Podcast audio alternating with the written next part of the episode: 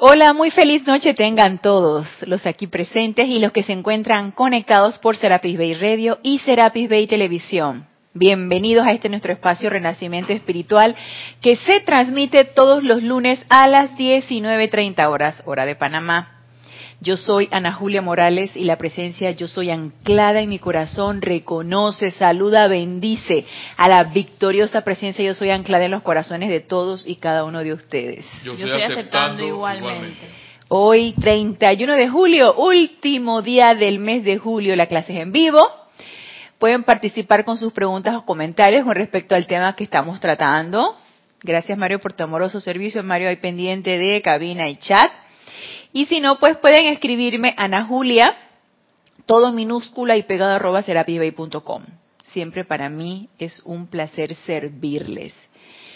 Y no hay gran anuncio que hacer, así que comenzamos. Comenzamos continuando, comenzamos el día de hoy, pero continuando con el tema que hemos estado tratando en las últimas clases que ya estuvimos viendo conocimiento, estuvimos viendo iluminación, estuvimos viendo en la clase pasada sabiduría y nos quedamos en el discernimiento. Discernimiento. Eso es lo que nos va a ayudar a distinguir entre la verdad y la ilusión, entre lo importante y lo poco importante. Y tratando de dilucidar un poquito esto, me quedé pensando, Ok, el discernimiento es una herramienta, es una cualidad divina que podemos invocar y que nos va a asistir a esto en nuestra vida diaria, en todo lo que nosotros estemos haciendo diariamente. No tiene que ser en un gran evento, ni en un gran momento, ni en un cataclismo, ni en nada en especial. En nuestra vida diaria, porque esto es práctico. Entonces me quedé pensando, ok, si yo voy a tratar de dilucidar o distinguir entre lo ilusorio de lo real, entre lo importante y lo no importante, me pongo a pensar que necesito tener claro o clara qué es una cosa y qué es otra. Y obviamente para eso necesitamos la iluminación, que se descargue esa cualidad divina, para yo tener claro el concepto. Y recuerdan cuando nos decía el amado Maestro Ascendido Kuzumi, que esa llama de la iluminación iba como despejando todas esas ideas y todos esos conceptos que nosotros teníamos arraigados de quién sabe cuándo. Porque ese registro etérico de todo lo aprendido en, en otras encarnaciones pasadas pesa y pesa bastante. Porque ese cuerpo etérico no purificado está constantemente regresando a nuestro tiempo actual y está constantemente haciéndose presente, porque los vehículos inferiores son así, porque los vehículos inferiores están en ese constante, eh, en, en, esa, en esa constante presencia, quieren estar presentes, quieren estar dominando, quieren estar tomando el control, porque así es la naturaleza de los vehículos inferiores. Entonces, ese cuerpo etérico está trayendo todo lo aprendido, que puede tener mucho de real como puede tener mucho de mentira, puede tener mucho de, falacia y mucho de mentira, que también lo dicen los maestros ascendidos, y esa llama de la iluminación que vamos a estar invocando en cada una de las situaciones para hacer la práctica, nos va a tratar o va a hacer, en la medida que la aceptemos, que nosotros podamos distinguir esto, lo real de lo ilusorio, la verdad de la mentira, lo importante de lo poco importante.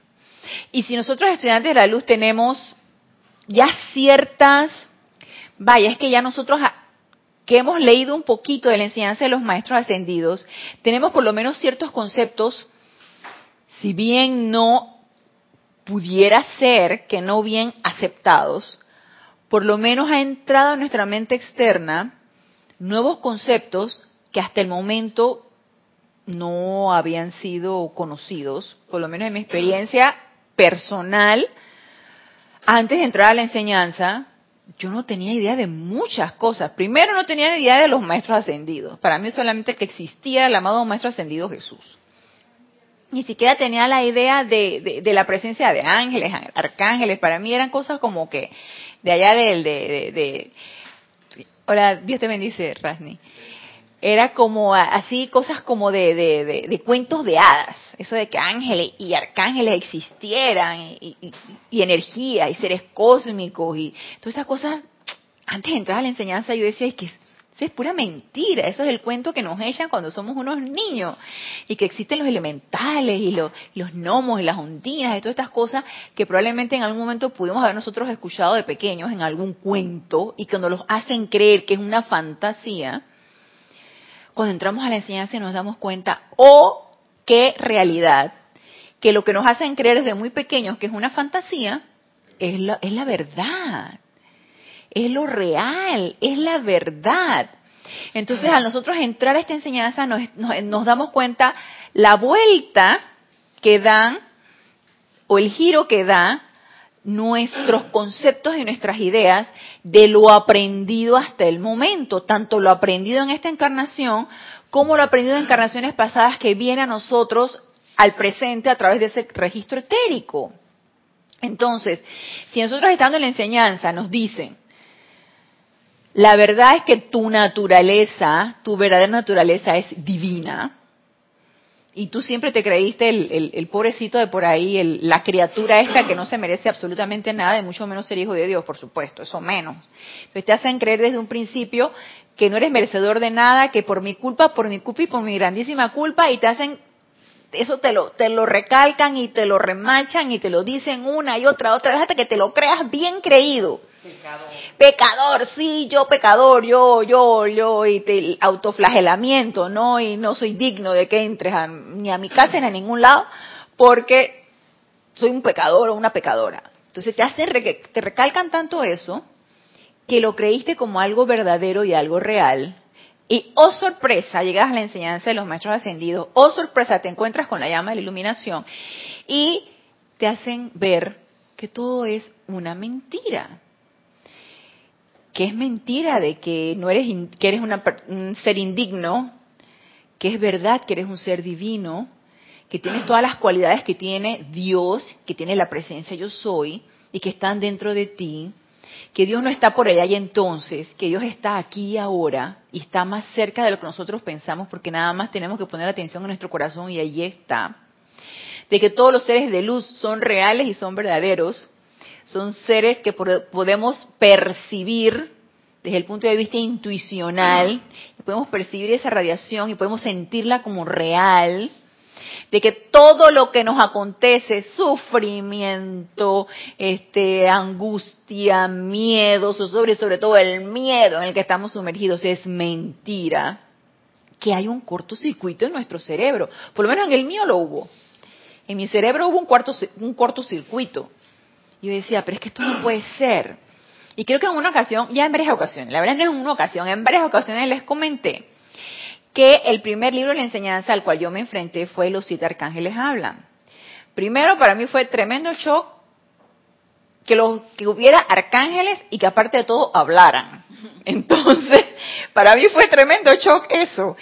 Y cada discurso de estos arcángeles es súper contundente, si bien lleno de amor, bien poderoso. Y eso me dio a mí una remecida así, me dio una sacudida que quedé yo así haciendo cortocircuitos de, de mis, mis células cerebrales.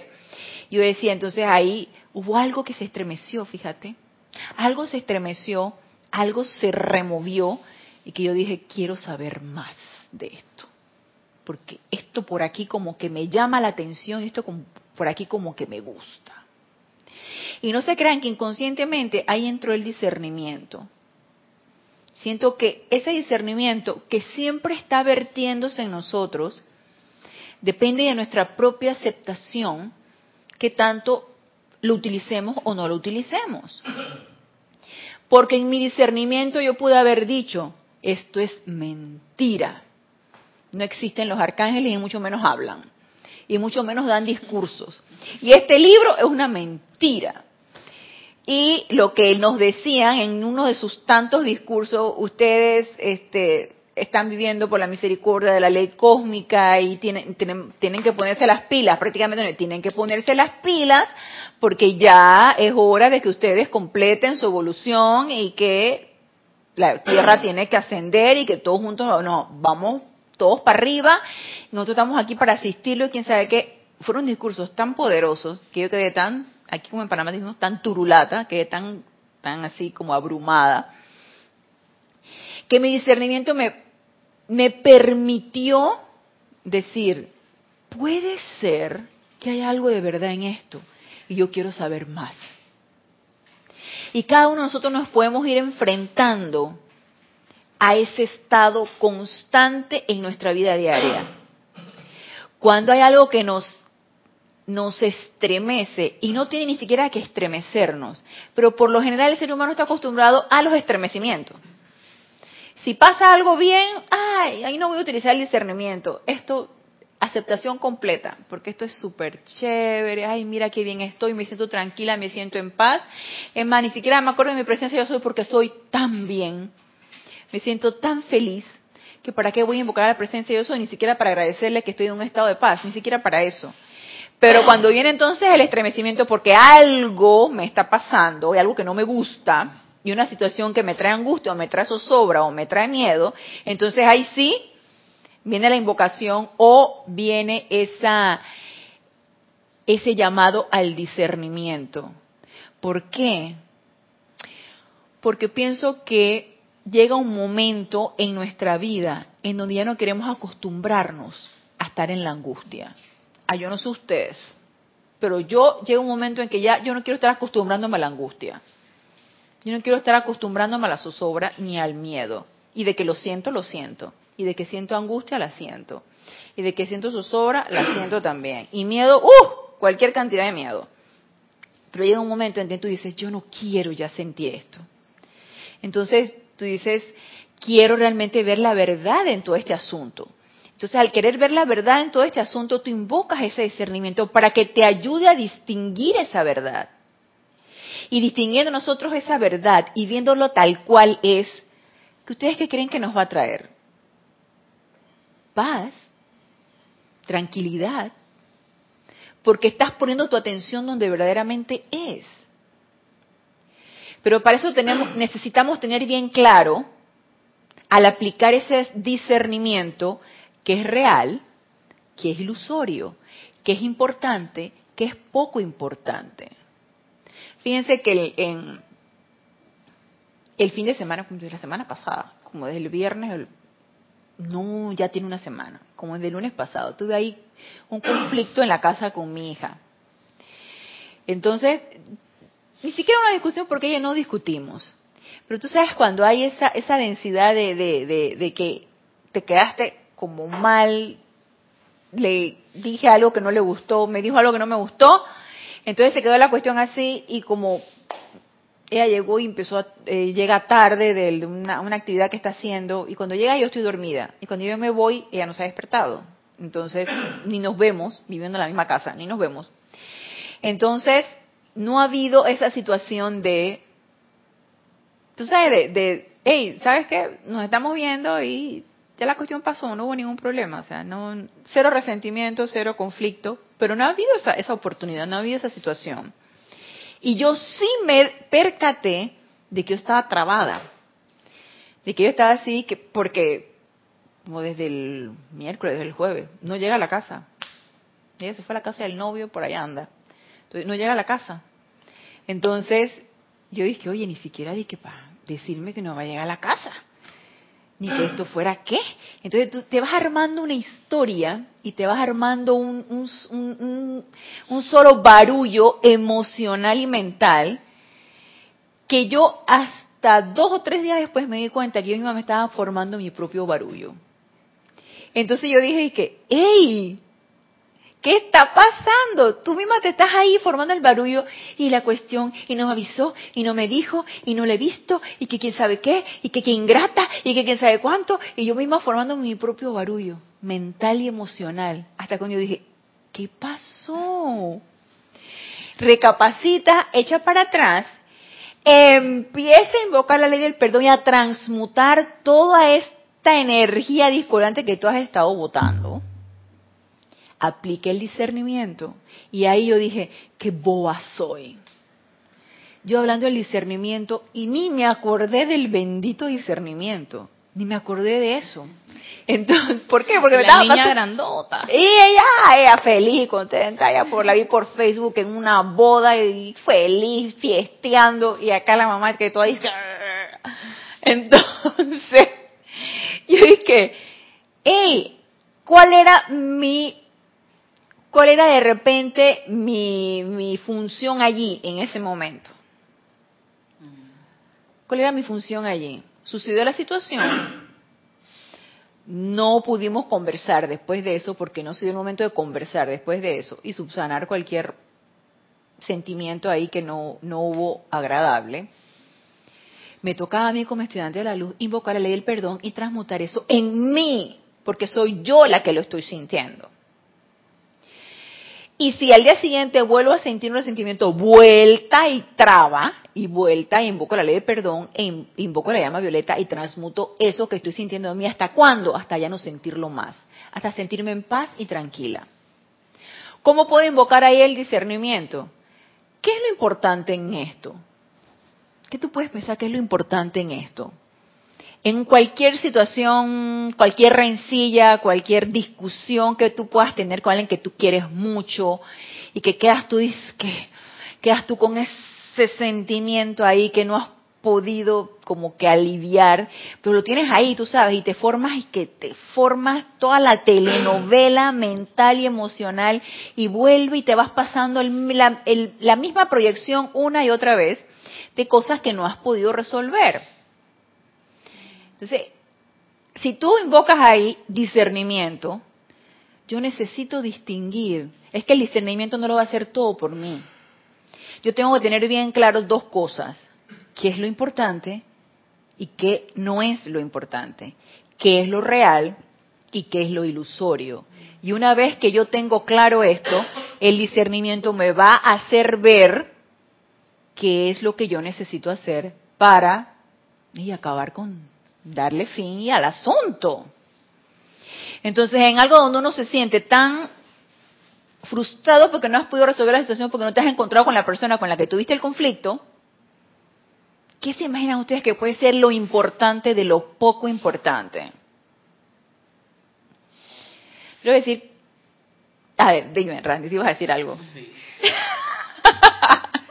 lo más importante es, pienso yo, eh, reconocer de que hay una energía que hay que transmutar. Ajá, ok.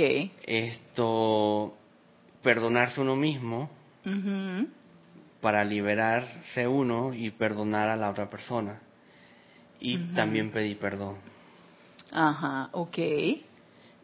Eh, el asunto es que si uno va con la mentalidad de que la persona lo va a perdonar a uno y no pasa, entonces, y si uno retrocede y vuelve y explota, entonces uno tiene que estar claro de que aquí de que, o sea, el perdón simplemente es el perdón, o sea, eh, yo me perdono, reconozco que, que, que aquí hay una energía que hay que transmutar por alguna razón y hay que transmutarla con llama violeta, todo eso, y, a la persona, a la situación, esto, y ya, ya si la otra persona no, no quiere aceptar o no perdonar, ya uno no puede hacer mucha cosa con la otra persona, pero uno ya se liberó. Exacto, te liberaste. Ajá, uno, si uno lo hace realmente de corazón.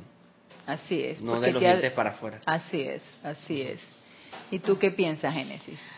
Bueno, yo digo que de salida estoy de acuerdo con Rasni que hay que invocar la ley del perdón y perdonar y pedir que me perdonen también, este, pero aparte de eso, tomar la actitud de dejar ir, hacer la invocación, invocar la ley del perdón, que eso trabaje allí y aparte de eso, como tu hija está lejos y ya está grandota, bien grandota, bueno, este, pues allí digo yo que te to podría, hubiese, bueno, no sé, no sé qué hiciste, pero la actitud para mí la correcta era visualizar el Cristo en su corazón y pedirle a la presencia de yo soy que asuma el mando y el control de ese Cristo y que ilumine, que la guíe por el sendero correcto, que,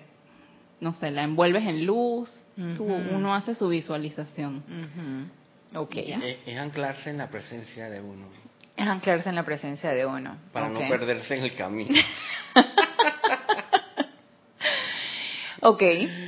Discernimiento práctico. Discernimiento práctico. Estás en una situación, estás angustiado, estás angustiada.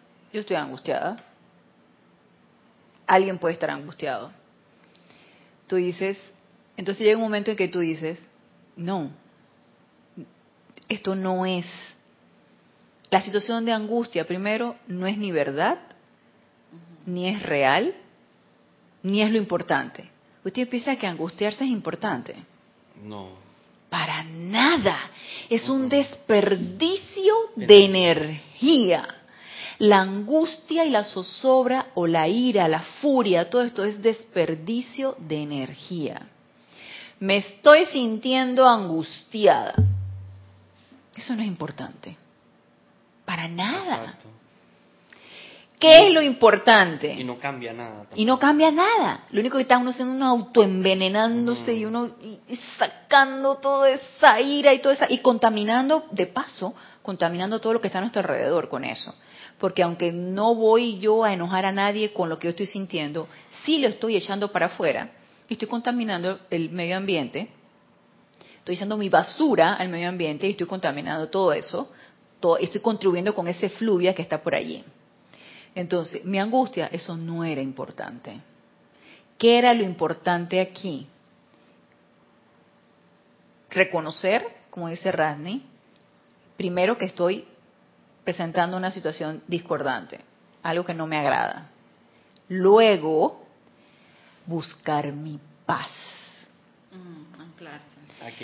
aquietarme y empezar a invocar ese discernimiento para poder ver bien clarito angustia por tal o cual situación, energía, desperdicio. Paz, equilibrio, invocar la ley del perdón y transmutar eso. Eso es lo importante. Que es una energía que llegó a mí y que yo necesito transmutar para lograr una paz y un estado emocional equilibrado, que debería ser nuestra verdadera naturaleza. Pacíficos, armoniosos, felices, equilibrados. Pero muchas veces nosotros perdemos la brújula, perdemos el horizonte, como lo perdí yo. Perdí el horizonte de que mi verdadera naturaleza es estar tranquila, en paz, armoniosa y feliz, independientemente de las circunstancias que sean, y me fui por el tumulto, por el por la, mi armagedón que yo misma me armé allí. Y así estuve como dos o tres días. Increíble, pero cierto. Déjenme decirle. Increíble, pero cierto. Hasta que yo dije, hey, ¿qué te pasa? ¿Qué te pasa? Porque yo tenía la esperanza de que en un momento pudiéramos entrar en una conversación y entrando en la conversación subsanar toda diferencia. No llegó ese momento. Hasta ahorita no ha llegado. Yo no sé si siquiera se lo voy a ver hoy. Hasta ahorita no ha llegado, pero ya yo me siento en paz y tranquila porque ya yo hice mi propio trabajo. Entonces ya con paz y tranquilidad podemos hacer una conversación si se llega a dar. Si no, hey, no hay, no hay problema. No voy a seguir contaminando. Estoy en un estado de tranquilidad y de paz y sigo amándola. Entonces, ¿qué prevaleció allí? Que yo cayera en la cuenta de esa situación. No me dejara, no siguiera envolviéndome en ese, ese sentimiento de, de desagrado, porque yo sí lo sentía que era como un resentimiento, como un desagrado que yo tenía. Sí, y que es diferente a cuando uno reconoce que no está bien la, la cosa, que hay ahí una energía discordante, y uno empieza, chuleta, metí la pata. Empieza uno como a autocondenarse. Así la no culpa, debí de ¿no? haber dicho eso o haber hecho esto. Y esto también es otra cosa que lo atrasa a uno. O sea, Mm, porque así igual es. no, no, o sea, quedas ahí en lo mismo. Así es. Y te estás como autoenterrando y cavando tu propia tumba y ¡pum! te tienes el hueco y te, te empiezas a Y tirar tú mismo te tierra. empiezas a tirar, te entierras, sí, te empiezas a tirar Sí, tierra. porque así ya es. eso después trae eh, depresiones, tristezas, y yo no merezco ser perdonado. Así es. Que es lo peor, la autolástima y la culpa. Ese sentimiento que va es destructivo completamente. Necesitamos estar bien alertas para identificarlo y acabarlo de un solo tajo. Yo antes me condenaba mucho. Yo también. Por eso lo digo, sí, pero ya no. Yo también. Entonces, discernimiento práctico y en cada una de las cosas que nos puede suceder. Pero parece importante tener claro la verdad de la ilusión, lo importante de lo poco importante, para entonces invocar ese discernimiento y actuar y aplicarlo y le llama de la iluminación para que nos haga ver claro eso, porque eso nos va a, ayudar a ver claro, despejar todo y, todo concepto que tengamos confuso en nuestra mente, en nuestros vehículos inferiores, y ver claro el camino de qué es lo que nosotros necesitamos hacer.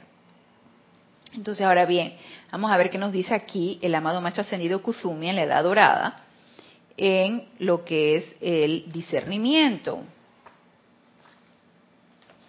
en la página 98, que por aquí nos quedamos.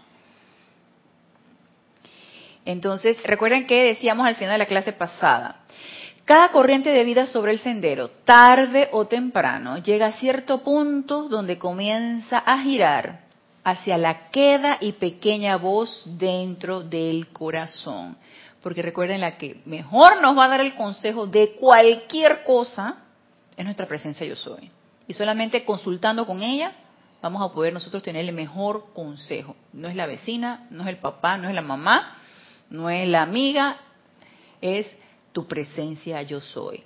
Y en todo caso, tu instructor, si es que llegáramos a tener uno, y si es el instructor, el director del grupo, y así estamos en la escala de verticalidad.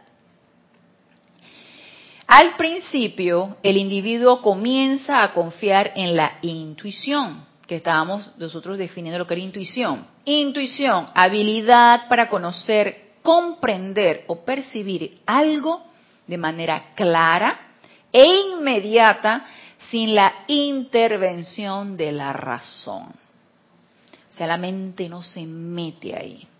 Es el corazón directamente el que lo percibe. Intuyo, porque eso es algo como que llega. La intuición es algo súbito que se te descarga y que uno lo puede percibir con el corazón, con el sentimiento. Y es, ya sabemos que lo intuicional, cosas que uno percibe con la intuición, viene de esa de esa epifanía que uno tiene, de ese contacto con su presencia yo soy, de practicar constantemente ese contacto con la presencia yo soy, que va a estar uno más receptivo a las descargas que la presencia yo soy te pueda dar cuando uno pide un consejo, una algo que uno consulte con su presencia yo soy, o incluso a veces sin consultarlo. Hay algo. Yo me acuerdo una vez que estaba yo en, estaba yo en una, en una avenida, estaba yo manejando. Entonces, estaba yo en un semáforo, yo tenía que girar en el semáforo pero eh, dio, la luz y yo no sé por qué yo me quedé así como que no, yo escuchaba un sonido, un sonido así y yo casi iba a girar, pero de la avenida, porque era una avenida pequeña donde iba a girar hacia mano izquierda, de la otra avenida, que era una avenida grande, se pasaba una luz roja, un tráiler. Que si yo hubiera agarrado, hubiera cruzado, el tráiler me llevaría en volanda y no estaría aquí yo aquí conversando con ustedes porque venía a tal velocidad volándose, robándose la luz roja, que lo más probable es que no, hubiera chance, no le hubiera dado chance de frenar y hubiera quedado en la mitad del camino por el tráiler. Entonces, ¿qué me llevó a mí? Porque yo soy de las que ponen la luz verde y yo voy saliendo. Eso sí, yo miro para allá, miro para acá, porque aquí en Panamá frecuentemente no se respetan la gente tiende a estarse pasando las luces rojas, sobre todo si justo la acaban de poner y tú estás muy apurado, te la pasas. No importa que el otro tenga el paso, no importa, tú te la pasas. Yo evito eso, no lo hago, porque sé que puedo ocasionar un accidente. Entonces, eh, yo al, al salir, por lo menos miro para allá, miro para acá y ¡pum! salgo rápido. Pero esta vez pusieron la flecha y yo no sé qué me dio por quedarme parada eso para mí fue algo intuicional. Para mí eso fue algo intuicional. ¿Qué me hizo a mí quedarme parada y no cruzar en ese momento? Probablemente fue eh, mi ángel eh, guardián. el que me dice que detente ahí cinco segundos porque este loco que viene aquí robándose la luz te va a aplastar. o el tubo de luz, o esa presencia de ese santo ser crítico que me dijo y que todavía no avance. Tú tienes el paso, pero todavía no avances porque vino un loco por allá, todavía no avances. O todas las anteriores. o todas las anteriores, dice Rasni. Eso es un grado intuicional en aquel tiempo poco desarrollado, pero le hice caso. Porque no sé por qué algo me dio por no avanzar y yo nada más escuchaba pues la velocidad que venía el tráiler. Pero no no me di cuenta hasta que cruzó que el ruido que yo escuchaba era de eso. No me, porque yo siempre ando con las ventanas arriba y el, el, aire acondicionado puesto y yo no me había dado cuenta que era eso. Yo no me escuchaba un sonido sordo que no me dio por cruzar.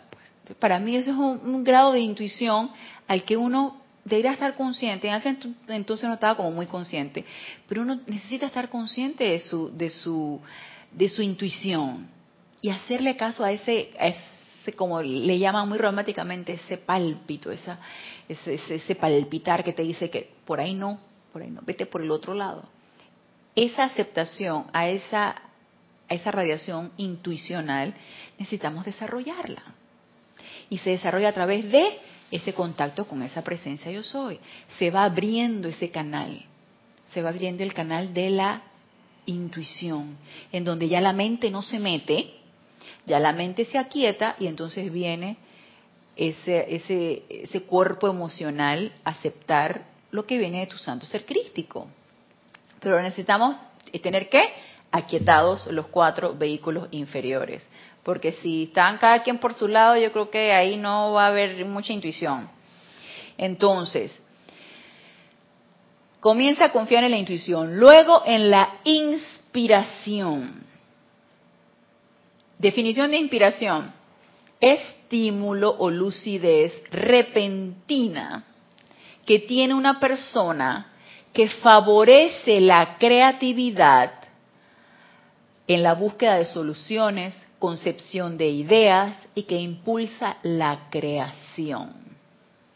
Entonces, la inspiración es la que me va a motivar a la acción a que eso que pudo haber yo percibido de, vida, de, vía intuicional, cualquier idea, cualquier concepto, cualquier sentimiento que me pudo haber llegado, yo lo voy a llevar a la acción, lo voy a llevar a lo práctico.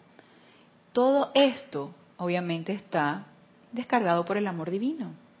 Todo esto conlleva amor divino.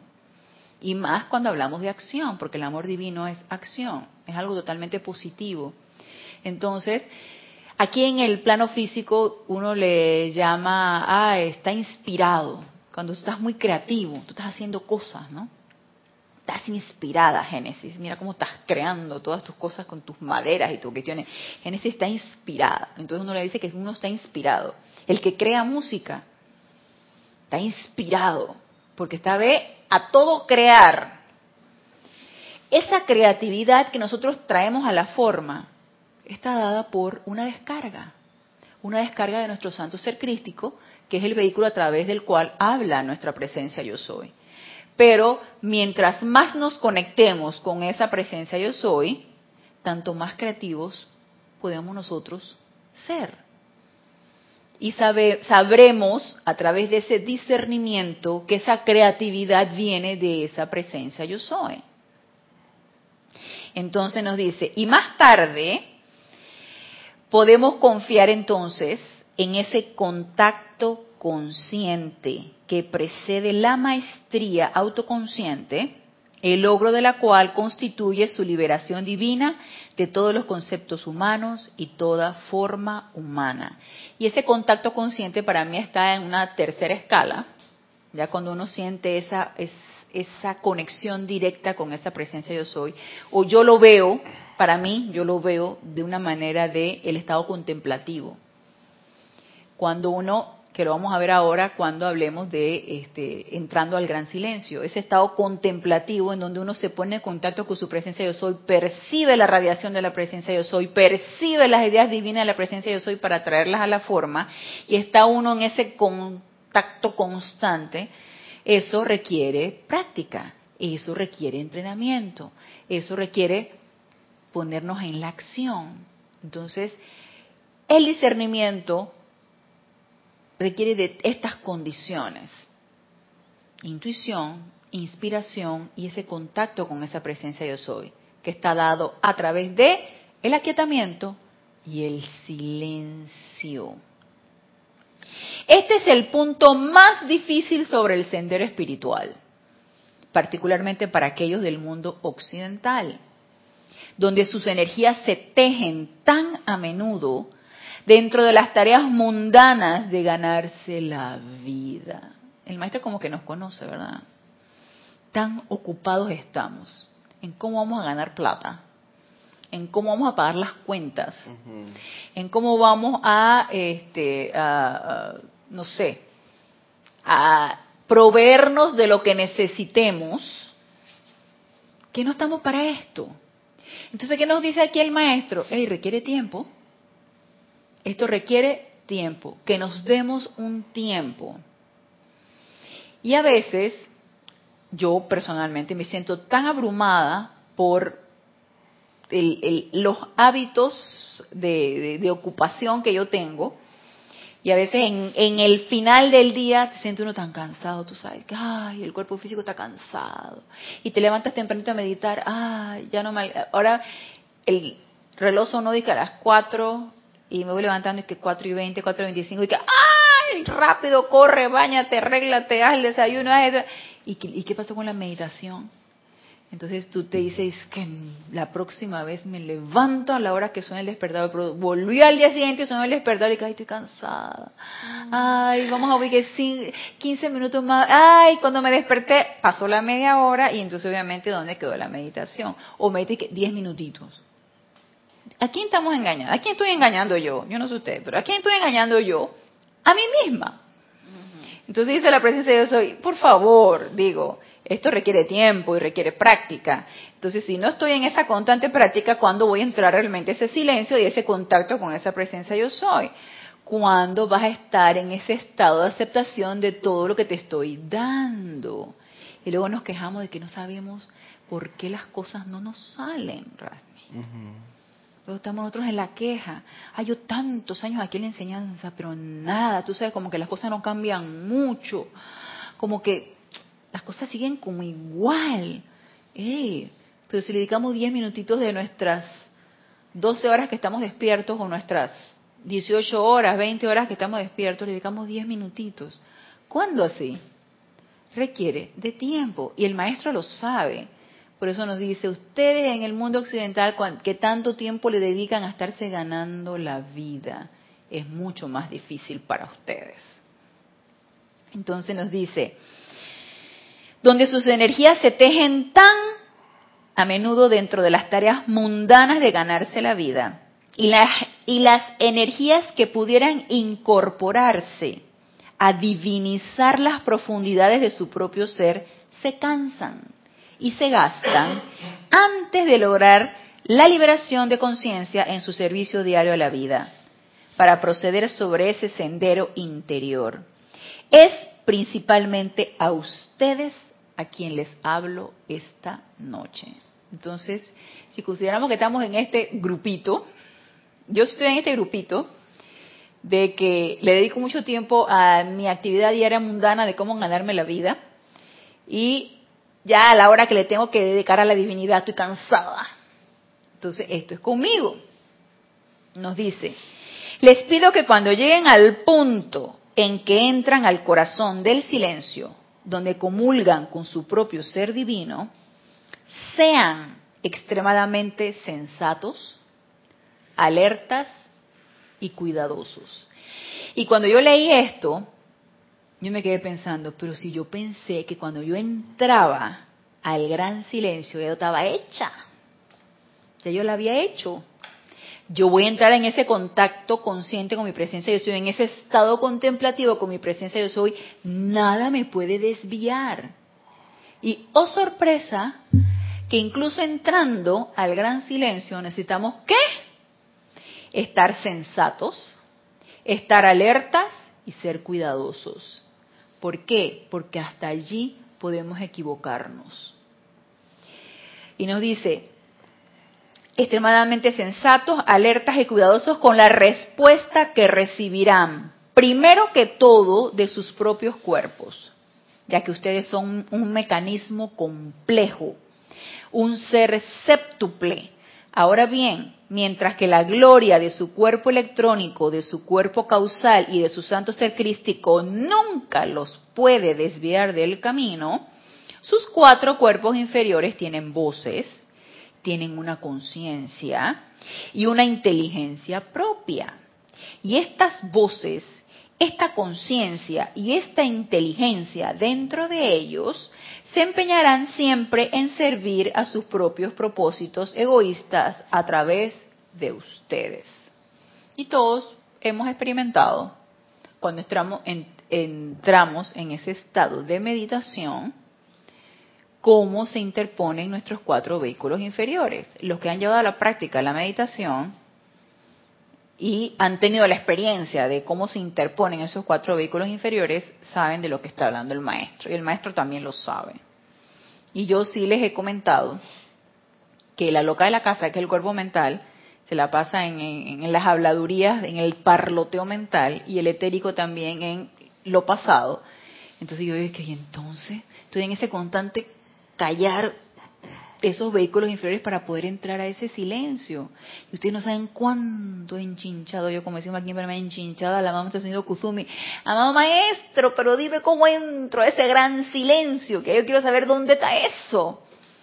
Y diré al maestro que si le dedicaras más tiempo a la meditación, yo creo que podrías. Y sí lo he intuido, que eso es lo que me dice el maestro. Digo yo que eso es lo que me dice el maestro porque obviamente no le dedico el tiempo suficiente. Si yo realmente dedicara el tiempo suficiente a la meditación, puede ser que tuviera más logros de los que he tenido hasta ahorita.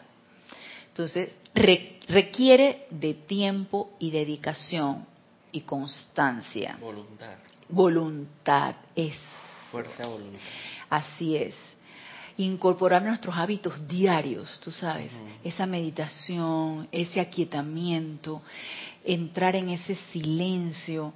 Yo me he hecho mis propias prácticas personales para poder quitar esos vehículos inferiores sin tener que estarlos yo misma callando, porque también siento que es un rejuego de cuando tú misma lo estás callando, tú misma estás, el mismo cuerpo inferior te está callando a sí mismo. Entonces tú dices que, hey, entonces yo que entro, entro entonces en prácticas de ponerme atención en los pajaritos que están sonando, en la respiración propia, en la mía, para poder, sin necesidad de entrar en un parloteo con los mismos cuerpos inferiores, yo misma aquietarlos. Y sí lo he logrado, y el sostenimiento es lo difícil. Sostener eso es difícil, requiere de práctica. Entonces nos dice el maestro, uno de los más importantes requerimientos para la maestría espiritual es el discernimiento. Invóquenme si lo desean. Invoquen a mi amado señor Maitreya o al gran señor Buda para que les demos ese discernimiento para que puedan reconocer la voz del silencio. ¿Y cuál es la voz del silencio? Pues la voz de tu presencia yo soy. Sepan siempre que esos soplos que ensalzan la personalidad eso que engrandece el ego humano no es la pequeña y queda voz de la presencia, sino que son los rugidos etéricos de sus propias experiencias pasadas, los deseos emocionales de su mundo de sentimientos y los conceptos mentales y preceptos de sus vidas pasadas. Y nos dice el maestro aquí,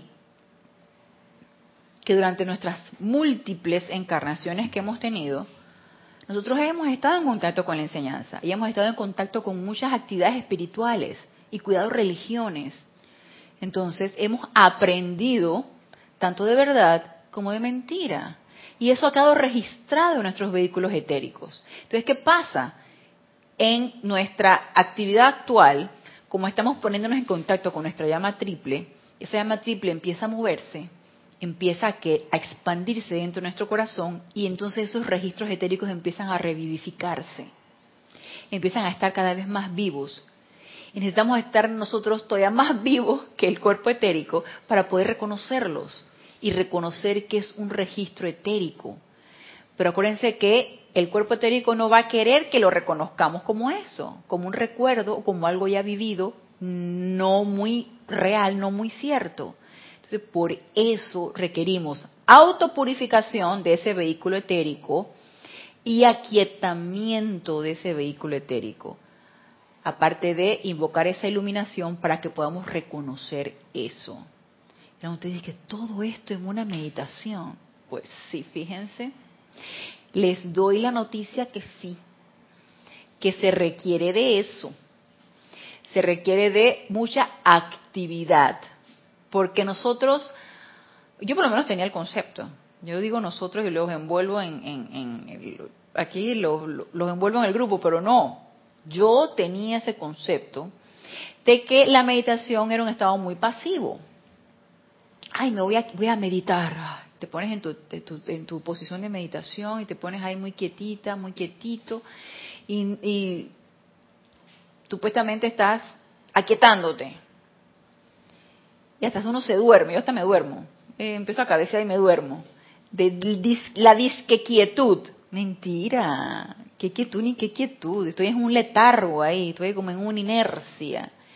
El estado de meditación es un estado constante de actividad. Actividad pacífica. Porque necesitamos un estado constante de alerta. ¿Alerta a qué? A no desviar mi atención donde no debe estar, a estar aquietando los cuatro vehículos inferiores y lograr ese equilibrio, y a poner mi atención en esa llama triple o en esa presencia yo soy. Y no solamente eso, sino entonces percibir lo que la presencia yo soy pueda en algún momento estar descargando en ese momento. Todo eso sucede en la meditación, miren. Entonces, díganme ustedes si no es una tremenda y maravillosa aventura eso de ponerse a meditar. A mí me ha pasado que cuando llegan momentos en que yo, sí, porque sí me ha pasado, ha llegado un momento en que yo estoy apurada. Honestamente estoy apurada, dedico 10 minutos a la meditación, 15 minutos a la meditación, ya, vámonos. Eso no funciona así. Pero como ya yo lo he incorporado a mi hábito diario, yo necesito eso, aunque sea de 10 a 15 minutos. Y me estoy autoengañando porque no es efectiva, no es, no es realmente útil, pero es mi hábito. Entonces, cuando llega el momento en que yo me dedico el tiempo, me permito dedicarme el tiempo a meditar media hora, 45 minutos o una hora, no, la verdad es que en la mañana a esa hora no le dedico una hora, pero entre media hora y 45 minutos sí. Yo siento un gran gozo. Y yo misma me digo, qué rico es otra vez estar en contacto o llegar a la casa. Me siento que estoy, que estoy regresando a esa casa. A esa donde, no sé, la casa de cada uno de nosotros tenemos dentro. Que anduve perdida por ahí y luego agarré y, los caballos regresaron al redil. Así mismo siento, como que estoy regresando al redil y estoy regresando a casa. Eso es un gozo, yo no los puedo describir.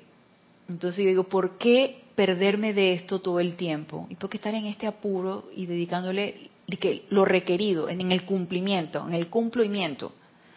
Y no realmente dedicarme ese... Y sí, como dice Rasni, voluntad.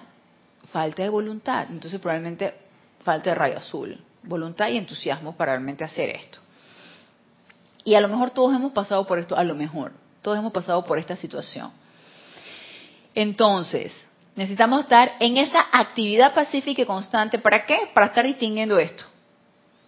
Los rugidos, y me encanta como lo dice el maestro, rugidos así, como que no es la pequeña y queda voz, son rugidos, rugidos de los vehículos inferiores.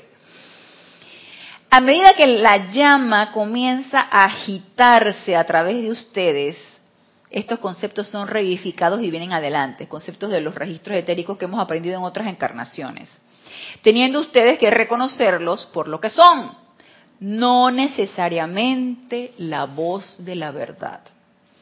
Según avanzan dentro de una comprensión de la voz del silencio, sepan que eso que los hace puros, eso que los hace armoniosos, amorosos y humildes es de Dios. Yo no sé si a ustedes les habrá sucedido, pero a mí, cuando a veces me siento angustiada por algo, o siento que tengo que tomar una decisión de algo, de alguna situación en mi vida, y me siento angustiada por eso, obviamente, ¿a quién le voy a consultar? A mi presencia yo soy. Entonces, en, aprovecho en la meditación para quietarme y poderle consultar a la presencia. Y sí me ha sucedido que lo que supuestamente yo intuí me trae, no me calma, no me da paz. No siento que me está aquietando, que me está dando paz. Lo que estoy intuyendo que supuestamente va a ser me genera angustia. Entonces yo digo, yo tengo la leve impresión que por aquí no es que va la cosa. Se supone que debería sentir paz y tranquilidad en lo que yo estoy percibiendo. Entonces, para mí como que, entonces, puede ser que sea un patrón de medida para cada uno de nosotros. Que realmente te dé paz lo que tú estás percibiendo. Y aparte de que te dé paz lo que tú estás percibiendo, incorporar lo que nos dice el amado Maestro Ascendido Kuzumi. Eso que te da, eso que te hace sentir armonioso, amoroso, humilde y puro, eso es de tu presencia yo soy. Los sentimientos que agitan, dice el maestro, dentro de su corazón el deseo de hacer de esta estrella un planeta de luz, de aliviar el peso de su prójimo, de elevar a aquellos en dolor y angustia a la comprensión y armonía, eso es de la luz. Y nosotros también probablemente yo en mi caso sí lo he estado, he estado en esa disyuntiva de que quiero participar en una actividad que sé que contribuyendo con mi alento, llámese transmisión de la llama, llámese ceremonial, llámese algún decreto que voy a hacer, alguna, alguna invocación que voy a hacer, que sé que va a servir de beneficio porque estoy invocando a la luz, porque estoy invocando la llama violeta, porque estoy contribuyendo con mi aliento en una respiración rítmica. Todo eso que yo sé que va a contribuir a aliviar un poquito toda la bruma de lo que también uno ha construido, me ha sucedido que estoy en la disyuntiva entonces de eh, ocuparme en otra cosa, por ejemplo. No, no, ahorita no hagas esa invocación porque ahorita este, necesitas hacer tal o cual cosa. ¿Y eso quiénes son? Pues son los vehículos inferiores. Los vehículos inferiores son los que te dicen, no, no, ahorita no hagas eso. Ahorita no, no medites, no invoques, no vayas al ceremonial. No, no, no, no, a la transmisión de la llama no, no, no vayas. Porque acuérdate que tienes algo importante que hacer. Esto es más importante, tienes que ver por ti.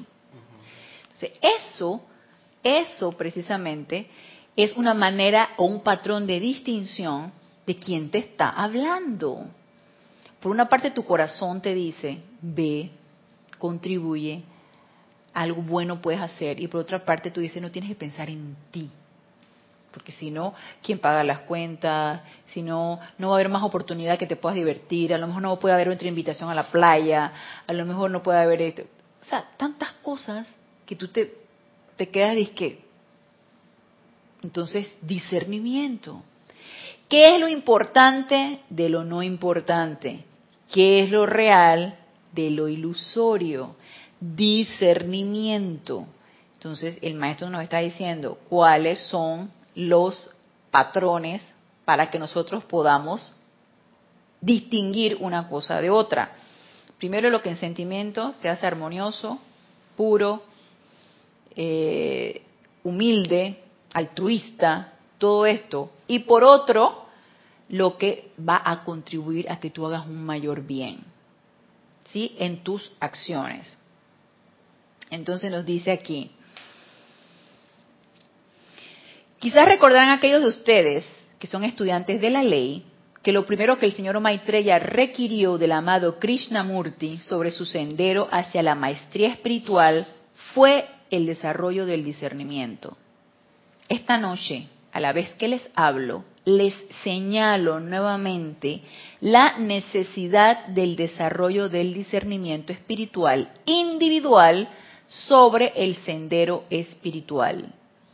Felicito a quienes están entre nosotros esta noche por el discernimiento dentro de sus propias corrientes de vida que los capacitó para discernir mi presencia aquí y una semblanza de la verdad en eso que decimos. ¿Y ustedes creen que cada uno de nosotros no aplicamos el discernimiento cuando decidimos, ustedes los que están del otro lado, conectarse para escuchar la clase y dejar a un lado otras actividades que ustedes pudieran estar? Y los que están aquí presentes, que aplicaron su discernimiento para estar aquí presentes y escuchar la clase y no irse a hacer otra cosa. Y la que, el discernimiento que pude haber aplicado yo para poder estar aquí conversando con ustedes y no estar en otra actividad. Entonces, es una aplicación constante de esto. Y es una aplicación diaria de nuestra actividad diaria. Discernimiento. Pero para eso entonces, ¿qué pudiera ser importante para ti? Tú dices, Randy, lo que pasa es que yo no tenía más nada que hacer que venir aquí a la clase. Yo lo dudo. Para mí tú tenías muchas otras cosas que hacer, desde ponerte a limpiar tu casa o cocinar o hacer alguna actividad artística o cualquier otra cosa a venir acá. Entonces, distinguiste lo importante de lo no importante. Exacto. Entonces tú dijiste, para mí lo importante en este momento es esto discernimiento. Eso es lo que nos está diciendo el maestro. Hey, felicito a, los que por discernimiento ustedes eligieron estar aquí y aceptar mis palabras como verdad. Entonces, si en algún momento nos asalta la duda de lo que nos están diciendo los maestros sea verdad, hey, invoquen el discernimiento. Ese discernimiento también nos va a ayudar a encontrar la verdad en la palabra de los maestros. Dice, esta noche deseo darles el estímulo de que un hermano o hermana de la túnica dorada siempre estará a su lado. Si tienen a bien invitarlo, ya saben a quién podemos invitar. Y a medida que procedan dentro de la comprensión de la voz del silencio, sepan que eso que los hace humildes, eso que los hace altruistas, eso que los hace amorosos, eso que los hace puros, eso que los hace armoniosos es de Dios. Los sentimientos que agitan dentro de su corazón ese deseo de hacer de esta estrella un planeta de luz, de aliviar la carga de su prójimo para elevarlos del dolor y la angustia a la comprensión y la armonía, eso es de la luz. Eso que decrece la personalidad e incrementa el poder del Cristo es de Dios. ¿Comprenden ustedes mis palabras y mis sentimientos? Nos dice el maestro. Entonces, esto es práctico. Esto es práctico. Es estarnos preguntando constantemente, esto me hace humilde, amoroso, armonioso, altruista, pura o puro. Esto contribuye a yo transmutar, a yo confortar, y ni siquiera a través de decretos, mira. Yo a veces me pongo a pensar, si de repente en algún momento te dieran a elegir, por ejemplo, que tú en lugar de irte a reunirte con unas amigas, fueras a dar confort a alguien que lo requiere, fueras a visitar a alguien al hospital, y a lo mejor ni siquiera decirle ningún tipo de palabra, simplemente irradiar tu confort a esa persona estar allí e irradiar confort. Porque tú sabes, cuando uno va a un hospital a ver a un enfermo, uno por lo general tiende a irse como con la enfermedad de la persona. Y como que estar que como con lástima, y que, ay, está operado, ay, mira, ay, le dolerá, ay, ay, mira, mira qué cara que tiene, ay, se ve que está sufriendo. Oye, te haces uno con eso, ¿y en qué estás ayudando a tu hermano? En nada. Si tú vas a ir a un lugar tú vas a ir a irradiar confort y vas a irradiar fortaleza, entusiasmo, aunque no digas ni una sola palabra. Y eso requiere discernimiento. ¿Discernimiento de qué? De agarrar por donde me puede producir un poquito de placer a mí un poquito de, de, de, de, no sé, de hacer algo que a mí me guste, o ir a visitar a alguien conocido o desconocido. Hey, yo no sé, de repente a ustedes les da por ir de repente a los hospitales y pasar por, no, que por lo general no se puede, ¿no? No puede uno ir a, así como hacía los hospitales y que estar por los pasillos y eso, no. Pues es que las horas de visita y todas estas cosas, entonces no se puede por lo general que deambular por ahí en los hospitales, no. Pero si de repente les da voluntariamente por ir a estar irradiando confort sin decir ni una sola palabra, adelante. Eso contribuye a qué nos dice el, el maestro ascendido Kuzumi, a elevarnos del dolor y la angustia a la comprensión y la armonía. ¿Para qué? Para ti y para tu hermano. Aumentar la luz a través de un decreto, a través de una invocación, que nos sirve a nosotros, a mi hermano, al planeta, a disminuir toda esa fluvia, tanto mía como la de los demás. Entonces, ¿qué es lo que queremos? Sigue siendo la pregunta primigenia, ¿qué es lo que yo quiero?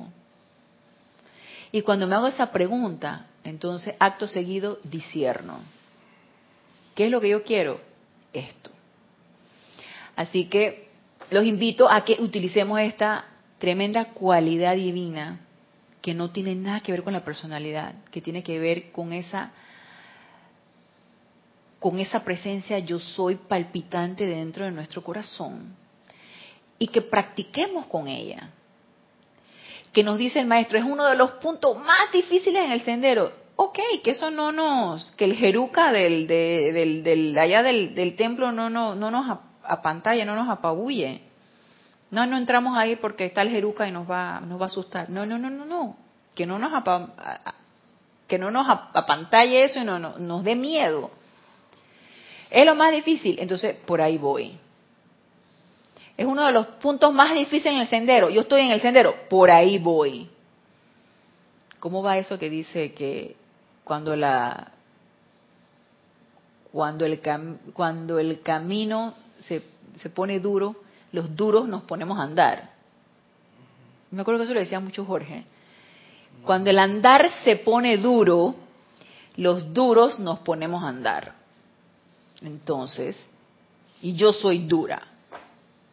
Entonces, el camino más difícil en el sendero, vamos a ver qué tan difícil es. Así que los invito para que utilicemos esta herramienta.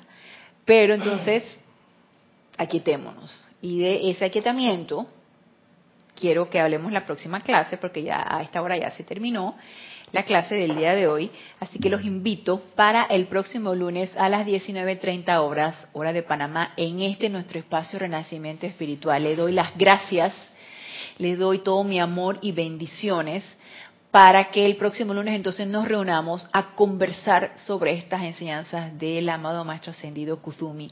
Así que, amados hermanos, gracias por la oportunidad que me dan de servirles y hasta el próximo lunes, mil bendiciones.